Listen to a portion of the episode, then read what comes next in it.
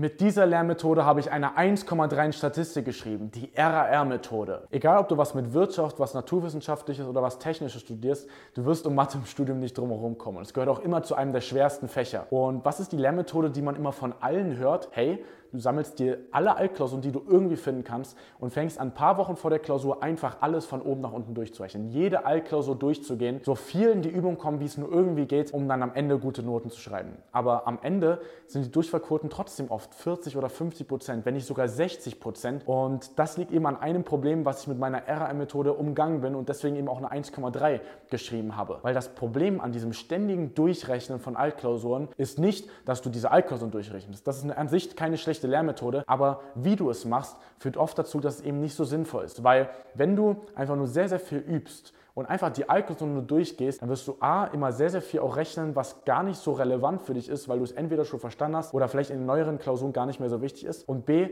du wirst nicht es schaffen, gezielt Wissenslücken aufzufüllen, weil das eigentliche Problem in Mathe ist, dass du eben noch einige Wissenslücken immer hast, die du dann in der Klausurvorbereitung eben noch finden musst, um die dann noch gezielt zu füllen.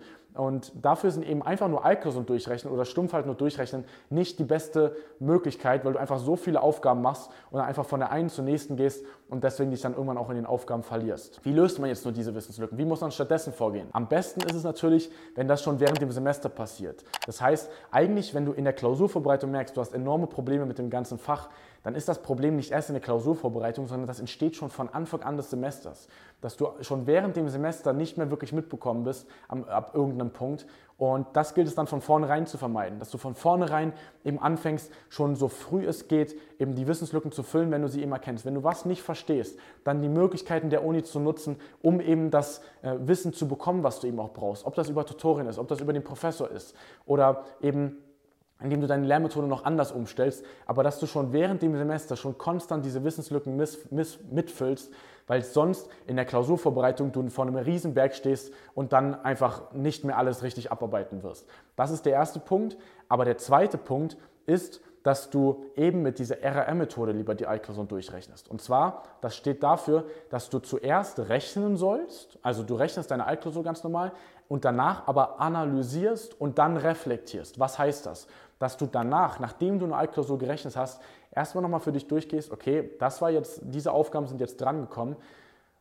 Habe ich einen Fehler gemacht? Wo habe ich den Fehler gemacht? Und das dann reflektierst, wie du auf den Fehler gekommen bist. Dass du überhaupt erst erkennst, habe ich da vielleicht eine Wissenslücke übersehen oder eben eine Wissenslücke, die ich eben noch, noch lösen muss, die ich vielleicht auch immer wieder noch mache und dann immer wieder denselben Fehler mache und eben dadurch eben das Ganze nochmal analysierst. Ich weiß, das ist nicht so einfach oder man muss sich dann nochmal hinsetzen, aber das bringt viel mehr, als einfach eine Aufgabe drei oder viermal zu machen und zweimal davon machst du den Fehler, zweimal vielleicht auch aus Glück nicht, sondern es lieber einmal richtig zu machen, richtig zu erkennen und dann eben auch gezielt zu lösen, ist immer viel sinnvoller. Das heißt, jedes Mal, wenn du eine Altklausur übst, sollst du zuerst das Ganze rechnen, aber danach mindestens mit der gleichen Zeit das Ganze nochmal durchgehen für dich und nochmal für dich reflektieren, wo der Fehler entstanden ist und was du eben in Zukunft machen kannst, dass du nicht mehr denselben Fehler machst. Weil es ist kein Problem, in der Klausurvorbereitung noch Fehler zu entdecken. Das ist ja gerade das Ziel davon. Du willst ja in der Klausurvorbereitung noch Wissenslücken entdecken, du willst sehen, wo du noch Fehler machst, aber es ist ein Riesenfehler und es ist wirklich einfach dumm,